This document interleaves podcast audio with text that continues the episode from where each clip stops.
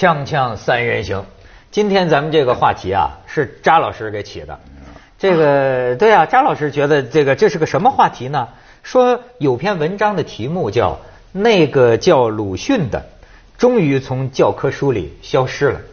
嗯，我其实这是这么来的，就是我的一个北大的一个微信群里边啊，呃，给我传过来，好像是英达的传过来的这么一个一个段子，不是段子，就是这个消息，就说消失了。然后我呢就把这个呢传给王老师了，王老师马上就很有反应，就说的，哎，其实这个话题是很可以聊一聊的，所以我就把这个意见提给您了，是这么一回事儿。啊所以现在咱们就坐在这儿要聊这件事儿，首先咱们咱们王老师要得证实一下，鲁迅从教科书里消失了，我绝对不信呐。是吗？呃，没有完全消失。我后来也问了一下，是不是减少了比减少了，就原来的，比如说有很多篇中小学生都要读的，现在那个减少了。嗯就实际情况是减少了，而不是完全消失。这个现在你看哈，说据了解，早在上世纪五十年代初，鲁迅作品就被系统性的介绍中小学生课本。其中，藤野先生为了忘却的纪念，社戏纪念刘和珍君等十多篇小说杂文，成了以后各时期各个版本的保留篇目。呃，这个后来随着时事的这个改革变革浮沉呐、呃，这个鲁语文课本几次大修小补，可是鲁迅作品始终岿然不动。哎，但是呢，好像是近些年逐渐在减少，减少这个数量。嗯，而且呢，有人说，呃，就是呃那种批判色彩很强的东西啊，减少了，代之而起的呢，可能是一些内容上比较温情的一些，一些散文三味书五百草原呀、什么的，啊我我我这么想象啊，我并没有看到底留下的是哪这。个什么呀？呃，其实不是四九年以后鲁迅才进入的呃语文课本，呃，我这个是一九四五年，呃呃，到一九四八年我上的初中，嗯是吧？我在是这是国民政府的时候，那个时候初中里头鲁迅的作品也不是很少。啊，比如说藤野先生，这我看过，秋叶我看过，嗯。是吧？秋就是这个野草里头的秋叶，我到现在还记得，什么我的院也什么门前的是院子有两棵树，一棵是枣树，还有一棵还是还是枣枣树。这个我我也特别喜欢好的故事。嗯，啊，就这都是这个这个野草上的，杂文也有，嗯。不太多，但是那个就是散文诗特别多，那时候其实就有。那您小的时候算是解放前了。解放前就是我说国民政对府，，那那个时候就是国民党领导的那个时候鲁迅是个什么位置呢？就是伟大作家，当然也是伟大作家。那当时国民党的这个，是没有从，呃当然大作家。不国民党对，但是当时国民党这个官方是怎么我我那我就不知道我跟国民党官方没啥联系。呃但是他是他认为这是一个很好的一个很重要的作家，没有人否认他是一个重要的作家。是重要的作家之一，之一是不是对对对呃，可能就是到解放以后，就是四那你比如说九年以后，比如说胡适的，我这个呃那时候上的不叫不叫语文，叫国文，嗯是吧对？在小学的时候叫国语，嗯呃，一进入中学叫国文，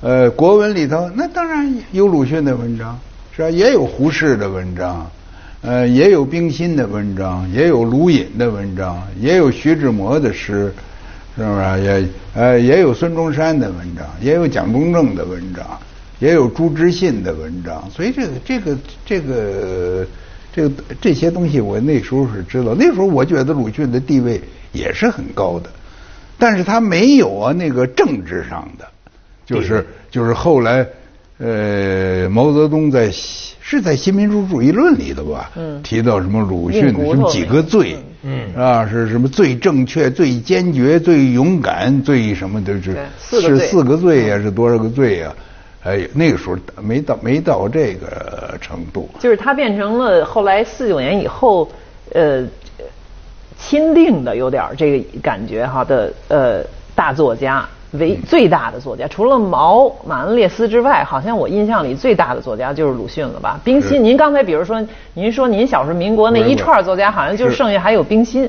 有比如是小读者什么，但是嗯别的，我感觉都有哦，巴金这几个叫什么呃这什么都有老鲁什么什么巴舍这都有老嘎，呃，叫什么来着？他们叫什么研究？反正徐子东最知道这个。鲁鲁国毛巴老曹，啊，对，鲁国毛巴老曹，对，这些有对，鲁鲁打头吧，他还是最大啊对的其他的像胡适啊这些什么，包括徐志摩啊什么这些，好像都没有解放以后就没了少了对，对嗯，现在又有但是您，我就是好奇，您对这个就是说挺挺有呃反应的哈，感觉，我觉得您觉得这个变化可以聊一聊，就是您的角度是什么呢？我您的想法我的角度，说它我就是说，消失了我就咱们可以回顾一下嗯鲁迅在中国的这个命运，是不是对鲁迅呢本来就是一个很成功的一个小说家，是吧？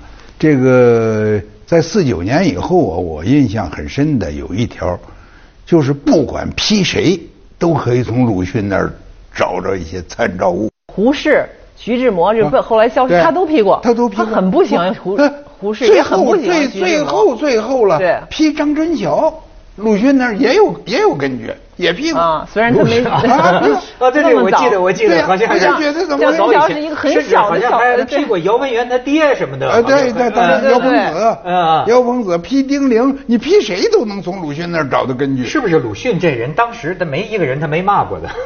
反正我觉得他骂的够多的。当然，其实你想想吧，骂的都是其他的文人和批国民性，就是小老百姓，就是阿 Q 这类的。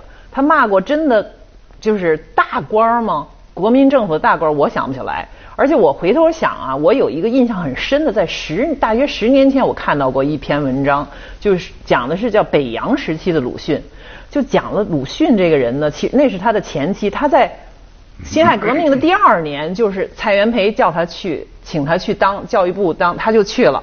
蔡元培没几个月就叫总长就走了，结果鲁迅在那那个位置上做了十几年，一直到北洋政府倒台的前一年，到二六年他才到了厦门。这期间他的文章其实没有那么，除了一个用呃就是鲁迅笔名发表的这个《狂人日记》，那很激烈，但是教育部没人知道周树人就是鲁迅，只有《新青年》的那些编辑知道。其实他是很低调、很做人很很世故、很城很有城府的这么一个人。我觉得他也可以说，就是说他那个批判家的风采，真的是后半期是特别明显，前半期你可他政府公务员嘛，哎，我们后来看到的这个完全是。就是硬骨头批判什么高官权势批判家的鲁迅，其实是一个非常简化的一个版本。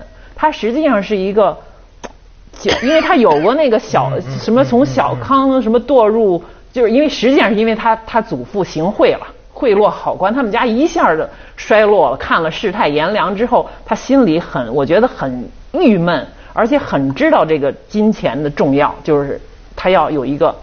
像样的生活，这个鲁，所以他并不是那种没有算计的批判、啊。鲁迅代表这个激进主义吗？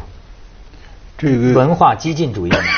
不是他这个是是不是代表激进主义，我也回答不上来。嗯但是他批判的呀比较深，也比较尖锐。我这小时候啊，嗯，其实我很爱读鲁迅，我就觉得他感情那么深，埋的那么深，藏的那么深，嗯，而且让你感觉到，这现在说稍微酸一点了，就他有一种灵魂的痛苦。嗯，是是是，哎，你觉得他是他是从内心里的他他苦，嗯嗯，他对，哎，所以我看别人呢，我就就没有这种感受。尽管他非常热情，比如说看巴金，他像火一样不停的在那儿在那儿，简直就跟烧啊，在那玩命一样的在那儿写作，嗯呃，以用生命在那儿呼喊，但是他没有那么深。你看谢冰心的，当然更不可能有这种感觉。对对这个是，呃，还有呢，就是现在就是那个那个所谓知青那一代作家里头，有几个呀，现在仍然非常的尊崇鲁迅。嗯，呃，他们谈鲁迅的时候都不谈名字，就谈先生。啊，对，是是尊重到这地步。哎是是是是哎就是名讳都不提的。对呃，譬如说张承志，嗯啊，比如说李锐，啊，山西那小李锐，他们都是说先生怎么样怎么样。嗯，哎，而且你觉得还是一个一个高大的，就像一个雕像一样的在那儿干嘛？嗯哎，但是这个呃，我也私这是私下里头了，也听到那些议论呢，就说从鲁迅开始吧，使得咱们这个文风上啊，有时候就是就那个那个就是斗争性忒强一点。怎么话怎么恶，恶对怎么说，对，怎么气，怎么读，怎么说，哎，对，就是有这一面，有力因为因为你看中国古人的文章啊，你没怎么看见过这个，对不是即使就是与不是这样与山居元绝绝交书吧，对。或者是干嘛的书吧，他他他还要有一种风雅或者什么等等。我觉得这是不是有一个，一个是鲁迅自己的身世，就是那么不幸哈，他从那祖家里就从小就看着他爸就生病，他就倒霉，他爷爷就关在监狱里，然后他自己婚姻就跟朱安又是这么一个完全没有爱情的这么一个婚姻，然后他又是孝子，又得就是说留着这个呃妈妈给他的礼物所谓的，所以他特别不幸。再一个呢，就是说他这种不幸的表达的风格呢，又特别的绍兴，我就觉得南方式的，就那种老下梅雨啊，什么吃那种梅千张的那种地方出，都是很弯曲的。他又是一个细致的人，对吧？他的表达方式，就是说，一个是您说的那个两条我都很同意，一个是他批判他可能很深，再一个是感情特别浓，就是特别重浓郁浓郁，浓郁到了一种您说的这种，就是说完全最后你不能不是讲理，它是一个感情的问题，而且这感情到了一种激烈的，我完全觉得它是代表这种激进的文风的，它都不是说。他也不是，他反专制，他但是他也不是民主。比如说，他他他是，甚至激烈到他是无政府主义。其实他早期是佩服无政府主义的，他的思想的根源，佩服尼采什么这种超人的，批判的都是小人物。我我我是这么这么说哈，但是咱们说回来，就说他这个风格，我觉得是有一种特别的南方味儿，就这种很那个，又有点儿是那个尖酸刻薄吧，是又有点那种，就是又很有文化，你知道？他就所以他那个你要解析他吧，不是那么容易的，你不能说把他就给，就说他全部批判的都对或者都错。上次看见有个这个钱理群教授的这个演讲，他讲这个鲁迅，他是说我们应该重视鲁迅。他说，但是重视鲁迅呢，绝不是说鲁迅是旗手，是导师，是我们学习的榜样。他说绝对不是这样。他说相反，他觉得鲁迅有一种啊怀疑一切的精神，甚至连他自己的选择也怀疑。他认为我们应该多听鲁迅聊聊这个。这个这个是鲁迅呐、最最有特色的地方，嗯也是比较伟大的地方。因为啊，呃，鲁迅是是赞成啊，是拥护中国的这个革命的，是吧？但是在那个时期的所有的拥护革命的作家里头，没有一个人像鲁迅话说的那么清醒。他说呀，真正有革命的时候就没有文学了。嗯，对。呃，革命文学大行其道的时候是还没有革命的时时候。嗯嗯嗯还有一个他说，革命的文学是轰不走孙传芳的。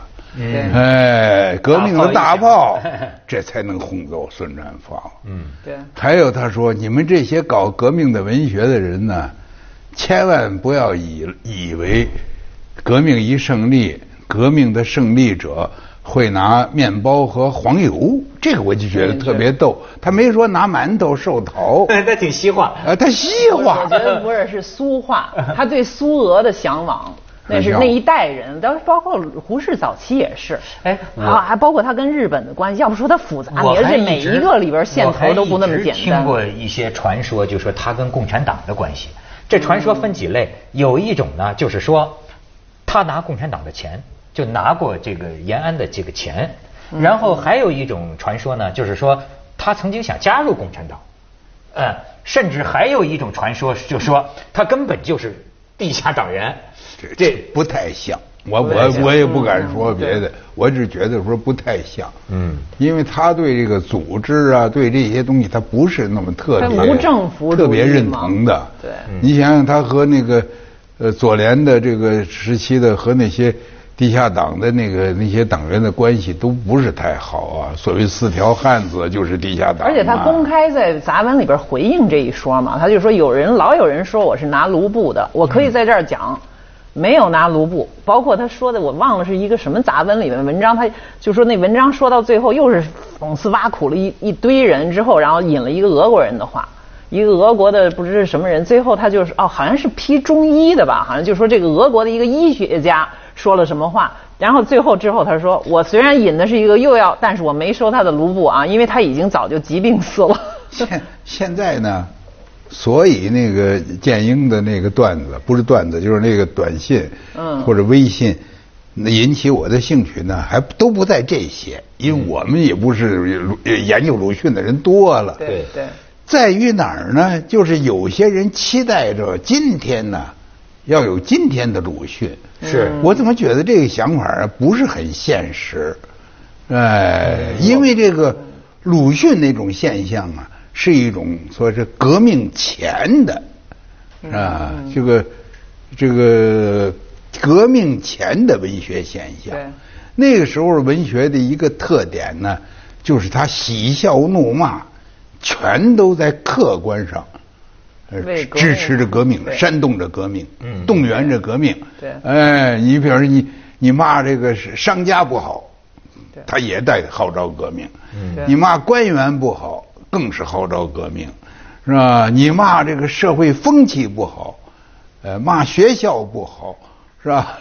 呃对，骂工厂不好，那都是在号召着。他骂传统不好，干脆就是全全就是整个中国传统就是俩字儿，就吃人。吃人改变旧社会哎，改变对改变旧社就会，推翻旧社会，埋葬旧传统。哎，是不是？但是，所以我觉得这不是不现实，都有点可怕。就是说，永远在呼唤一个你想象中的一个全新的、美好的一个新时代。对就他改造国民性，你要想想，这都有纳粹的感觉。你什么人你能改造一个国民的性格啊？咱们且不说有没有国民性这件事儿，就算有，就说中国在鲁迅的笔下，国民性就全是所有世界上最肮脏的事集中在一起吧。因为他自己老先生自己就说，我向来不但以不但以最最恶最最坏坏的意意图去推测中国人，嗯对嗯，所以中国人是最恶心、最肮脏、最卑鄙、最奴性的一群人，我们要改造他。你想这什么口气？这纳粹的口气啊！就要文化改造的工程啊，这可怕吧？嗯包括呀，这个说法，这个说法现在很多人还还引用。我觉得这个说法就是说，呃，中国的历史呢，就是，呃其实就两个朝代，一个是呢暂时坐稳了奴隶的时代，嗯一个是欲做奴隶而不可得的时代。对你你如果要是把历史啊要这样的来总结来勾画的话呀，这个这个也没法办。另外，尤其是我说是作家，一个时代和一个地方，而且是每一个人都不同。作家是因为个体之异而异的，就是同一个时代，鲁迅说鲁郭毛巴老曹，对这鲁跟郭毛巴老曹。跟哪个都不一样啊，他不可能一样。反过来说，老也是跟哪个都不一样。你就是，呃，嗯嗯你对谁谁能学谁呀、说今天的鲁迅，今天出来一个哥们儿写文章，完全是鲁迅的那个调子，你觉得这你能够这不对啊？嗯对对对路吗？怎么我怎么怎么老觉着那种要求有今天的鲁迅的这个这个说法啊，有点有点不知道这个思路是从哪儿来的。那你觉得鲁迅比那个郭毛八老曹伟大吗？各有各的伟大吧，只能这么说。呃，但是比较起来，我还是这句话，你说文章写的最深，是吧？灵魂的痛苦表达的最浓郁的，那当然是鲁迅。嗯，咱们先去点广告，锵锵三人行，广告之后见。您说这个，我还见着啊，有拿鲁迅批评您的呢，你有啊知道吗？就是说呀，鲁迅代表着一种啊，照今天咱们讲讲舆论监督，对吧？就是你就是他代表着斗斗斗斗斗不不顺从，不服从。但是呢，另外的一方面，难道我们应该提倡那些个服从的？什么忍耐的啊，跟包括跟这个官府啊，这个这个协作的，难道我们应该张扬那个价值吗？或或我们还是应该像鲁迅这样这就叫批判社会，非白即黑，非此即彼的简化思维。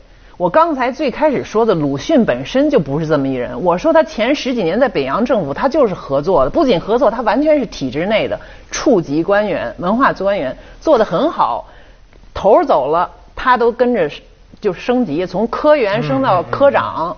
啊，一直是配合的，你知道，而且呢，就是说你给他罢官，他还告，他信那个体制，他是人，我没有谴责的意思，我觉得这很可理解，但是我们不要神化他，说他一直是不妥协的、对抗的，一直跟北洋政府对着干，他不是这么一个亮亮肌肉的。这里还有一个问题，嗯，就是我刚才说了，鲁迅呢，他是一种前革命的文学，这个前革命的文学和后革命的文学有很大的差别。嗯，呃，因为你在一场大革命之后啊，是吧？你说他还完全是，这就是说推翻了反革命的政权，再接着推翻革命的政权，推翻完了革命的政权，再推翻那个推翻革命政权的那个政权，这个也不是一个正常人的一个思路。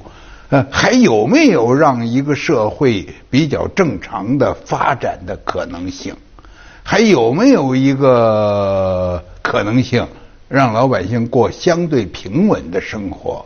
嗯，哎，而且如果不如果说你永远是苦大仇仇深，您这一辈子怎么过呀？我也有点怀疑。那不是说美国也有讲那公共知识分子说你这这你的任务就是永远的反对吗？那咱说社会上需要这种声音，那也很廉价了。你要是那么说的话，我也不能够说是哎。我没说不应该有鲁迅这这一支这种声音，但是你不要把它变成唯一的、最高的，是这个意思。你看，还有各种啊，对，有各种不同的。有批判，也有建设，有体制内，也有体制外，这比较健全。你像这老说这个那个著名的传说，就是毛泽东说，要是鲁迅活到今天。